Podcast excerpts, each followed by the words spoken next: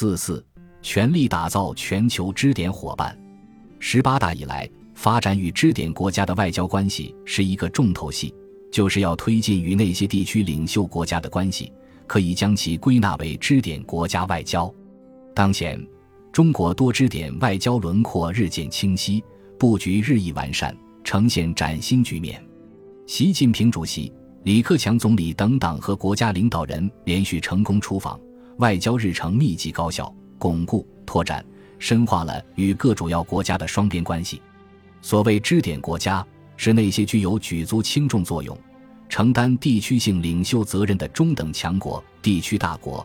他们拥有影响地区和国际稳定的能力，对地区发展起着重要的助推作用。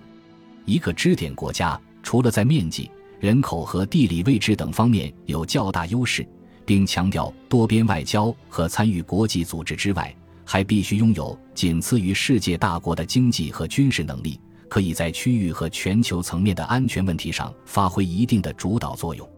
英国地缘政治学家麦金德最早从地缘的角度提出支点国家的概念，认为由于地缘的重要性，地区其他国家都要围绕支点国家运转。美国学者罗伯特·塞斯等人认为，支点国家是那些行为和政策能够对地区甚至是世界局势持续产生深远影响的典型中等强国。它们的重要性源自其庞大的人口规模、较强的经济实力和军事力量。核心的地缘位置以及较强的文化影响，或者丰富的资源能源，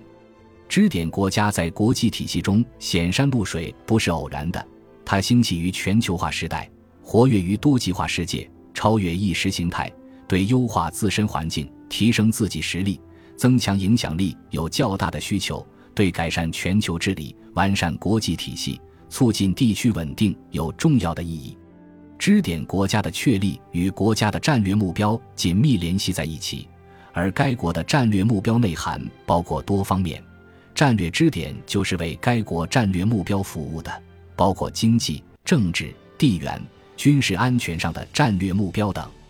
不同国家、不同时期有着不同的战略目标，所以选择和认定的战略支点国家也不同。不过，一些具有重要影响力。较强国力的国家是任何大国都无法轻视的，当然，也不能将支点国家整齐划一地归为同类型的国家。他们不仅在国情、国力方面具有很大的差异，而且其所具备的支点地位、起到的支点作用也有不同的表现形式。有的因为在宗教、地缘方面都具有很大的影响力，所以能起到支点作用，比如沙特阿拉伯。土耳其、埃及、伊朗、巴基斯坦，他们凭借其在地区的政治、经济、文化影响力网络，不仅在冲突解决中扮演关键角色，而且在缓和伊斯兰世界和非伊斯兰世界之间的关系上能起到关键作用。有的在地区经济中占据主导地位，因此在地区一体化整合过程中能够发挥领导者作用，如德国、巴西、南非、印度尼西亚等。他们分别是欧洲、拉美、非洲、东南亚地区的最大经济体，甚至有的小国在某些特定的条件下也可以成为大国的支点，比如新加坡、巴拿马、希腊、泰国等。他们或是占据重要航线，或是经济联盟的切入口。这种划分并不是刻板的，实际上，很多国家都因兼有文明、地缘、经济等多方面的优势而成为大国的支点。一国所拥有的特征越多，对于大国的支点作用越是重要。支点国家对大国实现国家利益目标、扩展延伸全球影响，能够起到加速、增强和支撑作用，可以为大国制定全球战略提供必要的参考和有益的框架。一方面，他们成为大国困境的减压阀，帮助避免或减少消极因素、不利环境。大国借助支点国家摆脱在该地区或国际舞台上的被动局面，以至于能够扭转局面，形成有利的回击、有利的态势。另一方面，他们成为大国影响的倍增器。大国吸引支点国家的支持，能拓展大国在该地区的影响，增强话语权和说服力，同时增强大国行动的主动性、有效性、灵活性。中国需要保持一个有利于国内经济改革和增长稳定的外部环境，成为全球性大国，维护和拓展全球利益，科学确立战略支点是一门必修课。为了实现这一目标，最大限度地改善当前国际环境，稳定外交上的可预知性，中国需要建立自己的战略支点，通过加强与支点国家在政治、经济。文化乃至安全上的紧密联系，来取得搞好一个带动一片的效果，赢得特定区域举足轻重的国家的支持，对拓展延伸国家利益具有战略性的意义。二零一三年以来，中国推进支点外交不遗余力，特别是最高领导层不辞辛劳，展开密集的点对点外交，提升了双边和多边的战略关系，取得了较大的成果。实际上，周边外交已提升到外交工作的首要位置，成为中国外交的优先方向。韩国作为周边外交的重要一环，也是新兴国家的一个代表，在中国外交格局中占据重要位置，影响中国外交布局乃至地区局势走向。面向韩国构筑支点，是中国周边外交的一个尝试。